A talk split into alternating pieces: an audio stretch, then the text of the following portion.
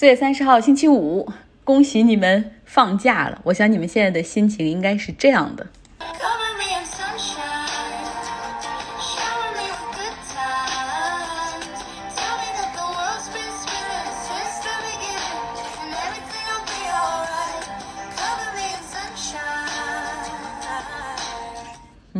是我非常喜欢的一首歌，最近哈是 Pink 的《Show Me with Sunshine》。也估计是大家现在的心情。其实我也准备在五一的时候，你们休息，我也要放假几天，所以倒是同步哈，我们同步休息。今天先聊点闲的。我今天电话致电，就是我的银行那个 Chase 大通银行一些事情，然后就跟他客服聊起来。美国这边的客服都特别喜欢和你聊天，他不是希望赶紧把这个活儿处理完哈，他就是通过跟你聊天来放慢他处理的速度。然后这个客服就说。啊，我希望你健康啊，安全呐。我说我还行，我说我已经接种了疫苗。他就回答说：“我太羡慕你了，我还在等待接种疫苗。”然后我想你在美国哪个州啊？因为现在疫苗都已经基本上很普遍了，都可以预约随时打。然后他就是说我在印度。所以你看，其实现在像美国的很多银行，它的客服外包都放到了印度。我想到几天之前和一个超大的石油能源公司的客户聊天，他也告诉我说，他们公司的这种 IT 和财务 （finance） 这两个部门全部都放到了印度。云服务网络加上服务转接系统。可以说，这种服务的全球化外包一直在迅速的推进，不管我们喜欢或者不喜欢，那就像当年的制造业工作岗位外流一样，哈，它基本上是势不可挡的。那如何在已经有这个就业外流的地方重新创造就业岗位呢？那就需要新经济和新的产业机会。这是美国总统拜登在昨天的国情咨文里谈到最多的 jobs 工作机会。他之前所提出的那个两万亿美元的基础设施建设提案被共和党人激烈反对，然后共和党人认为说你这根本就不是基础建设方案，而是那个能源转型方案、气候变化方案。拜登他是这样来说的哈，这份方案是为了有更多高质量的蓝领工作，美国也重新回到了政府所驱动的经济政策。就像罗斯福新政一样，修洲际公路、高速公路、高架桥，这不仅创造了工作机会，而且还为美国日后的发展奠定了良好的基础。其实，在美国这边，尤其在加州哈，因为我开车比较多，你会看到那个高速公路四通八达，单向可能有四到六个车道的高速公路非常普遍。然后你会惊诧于他们的基础设施建设怎么这么好。我今天一搜，绝大部分这样的这种高速公路或者洲际公路的建设都是在二十世纪四十到五十年代的时候完成的。那拜登在讲话中也是回看了联邦政府在过去公共投资所带来的成绩，同时他也看向未来，就这两万亿美元的基础设施建设方案和新能源方案的开展。一定会为美国带来很多的新的机会。那拜登也把它称为是二战之后最大的就业提案。他一直反复强调，这是一个 job plan 就业的计划。他说，过去我们总是谈气候变化，谈谈这个碳排放的减少，然后谈防止气候变暖，但是我们一直忽略了，就是发展可再生能源这种低碳经济是非常有助于创造工作机会的。这就相当于是当年哈，这个特朗普他承诺给蓝领工人带来工作机会，就是通过征关税，然后减税，让美国的制造业企业回流。但是目前看来是一个失败的，美国人只不过从中国花了更多的钱从中国进口东西。那么现在呢，拜登对于这些蓝领工人的承诺就是，我们要一起来拥抱这种低碳经济、清洁能源，这将有助于创造大量。待遇更好的这种蓝领工作岗位，比如说风机的叶片未来可以在美国制造，基础的钢结构可以在美国生产，那就相当于是拜登哈通过这个国情咨文，他向这个美国很多的这种蓝领工人。去发出这种讲话，很多这种对自己就业情况感觉到不明朗或者已经失去工作的这些人，去发出这样的讲话，同时也向共和党施压，就是你怎么能够不支持这样一份发展新经济、新工作的计划呢？所以他反复强调，就是 It's a job plan。那拜登讲话中所谈到的第二个和经济相关的提案是1.8万亿美元投入到。人的身上，也就是做一个社会保障福利，比如说针对有孩子中低收入家庭提供这种税务减免，然后呢，给所有人提供，如果你想读的话，免费两年的社区大学教育。三到四岁的孩子提供免费的 preschool，就这种幼儿园。就是联邦政府出台法律哈，要求强制实行带薪病假和家庭假，但是这中间可能产生的企业损失，国家来帮你承担一部分。中低收入家庭的孩子将享受免费的医保。拜登把投资用于人的基本福利以及基础设施建设，他让在他看来，这是美国可以在未来全球经济中继续保持领先的基础战略。拜登的这两份计划哈加在一块儿，总共是有三点八万亿美元这么大的规模。那怎么筹集呢？他的办法就是加税，对富人增税，对企业增税。其实昨天举行的这个国情咨文哈，State of Union。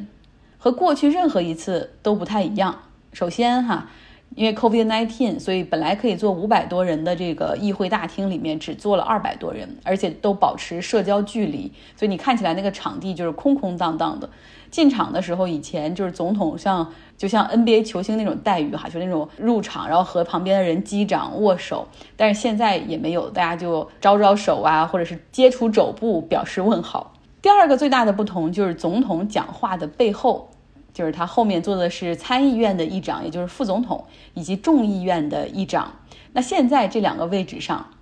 都是女性，还是历史上的第一次哈。所以拜登也非常自豪地说，这是第一次有美国总统在这个讲台上站着，而背后是两位女性哈，他非常自豪。我我们作为女性也很自豪，希望能够再往前目望哈。好，来说说其他方面，塔吉克斯坦和吉尔吉斯斯坦他们发生了交火。双方呢在争议边境的地区大打出手，造成了一人死亡，四十六人受伤。那目前呢是粗略达成了一个停火协议。给大家一个小的任务哈，今天如果或者是这个假期没什么事儿，可以找出中亚的这个地图来看一看，看看这五个斯坦他们之间这个国境的一个复杂的程度。塔吉克斯坦和吉尔吉斯坦这两个国家从苏联解体。各自独立之后，就一直存在着领土争议。他们的这个边界，哈，有三分之一的部分都没有达成一致。这两个国家又全部都是农业和畜牧业为主的国家，所以他们在边境的争夺，更多的是为了争夺水源。其实苏联解体之后，中亚五国存在普遍的边境问题，像塔吉克斯坦和乌兹别克斯坦有二百五十公里未能解决的这种争议领土；吉尔吉斯坦和乌兹别克斯坦他们的边界有百分之二十也没有嗯同意对方；哈萨克斯坦和乌兹别克斯坦也也有领土的争端哈，所以那个地方真的中亚地区有很多的争议飞地，所以再回到。我本周说过的那个霍布斯鲍姆极端年代里面产生的那个想法哈，就是当这些大的国家崩塌之后，出现了一些小的以单一民族为主的国家，当然也留下了不少隐患。比如之前我们说过的奥斯曼土耳其终结之后，现在你看中东的这个样子哈，然后你再看今天讲的这个新闻里面，苏联解体之后，中亚的这个领土纠纷。但是因为中东那边有石油嘛，所以大家关注的更多一点，而且国际势力在那边的就代理人的战争也要更多一点。但是中亚这边因为没什么嘛，也是经常被忽视的。说个有意思的，中东英文里是 Middle East，这个中用的是 Middle，那中亚呢用的是 Central Asia，所以用的是 Central。是中东在更中心，还是中亚在更中心？是 middle 在中间，还是 central 在中间呢？好了，不玩文字游戏了哈，来说说俄罗斯，他们呢利用自己生产的 COVID-19 的疫苗斯普尼克五号，向全世界展示了国家的 soft power 软实力。那阿根廷、墨西哥以及几个东欧国家都进行了采购。不过呢，巴西目前他们是拒绝让斯普尼克五号疫苗上市。因为他们的食品药品监督局在对俄罗斯疫苗研究的时候，发现里面有一种流感病毒，然后它可以自动的在人体的细胞里进行复制。那巴西方面是表示说，这对于这个免疫力比较低啊，或者有有呼吸道疾病的人会造成很大的伤害。对此，俄罗斯方面表示，你们在污蔑我们，毁坏我们这个疫苗的名誉，试图把拒绝俄罗斯的疫苗当成政治武器来攻击我们这个国家，不可理喻，强烈的批评和不满。那此前呢，已经购买了这个斯普尼克五号疫苗的斯洛伐克，他们在三月份的时候和俄罗斯签订了一个二百万株的一个采购订单哈。三月份他们率先收到了二十万株疫苗，但是很快俄罗斯又将部分疫苗召回，所以这些这个疫苗呢，在斯洛伐克的医疗部门的冰柜里就一直放着。然后斯洛伐克的药监局，他们现在也是拒绝为这款俄罗斯的疫苗背书，理由是缺乏足够的数据。那斯普尼克疫苗它的有效率哈说是百分之九十一点六，但是这是基于 peer review 的，就是等于说是业界的那种论文吧，然后大家就是学术业界的一个 review，他从来没有把这些数据临床数据真的和其他国家进行分享。那像昨天是我这个跟阿根廷朋友们一起吃饭，然后他们讲起来说，阿根廷的这个药监部门其实比较不太负责任哈，稀里糊涂的就直接批准这个斯普尼克五号上市了，然后他妈妈打的就是这个俄罗斯的疫苗。那现在呢，巴西的疫情很严重，所以巴西的监管部门就问俄罗斯要数据，他们又不给。后来他就问阿根廷说，能不能把你们国家临床注射的数据分享一下，让我们看看到底有多少的危险性。然后阿根廷说不可能，我不可能把我们国家的这个公民健康的数据给你们。所以有时候我们经常说，在对抗疫情这个上面，真的很需要极大的国际合作哈，公开透明的数据分享。哎，但是目前看起来还是很难呢。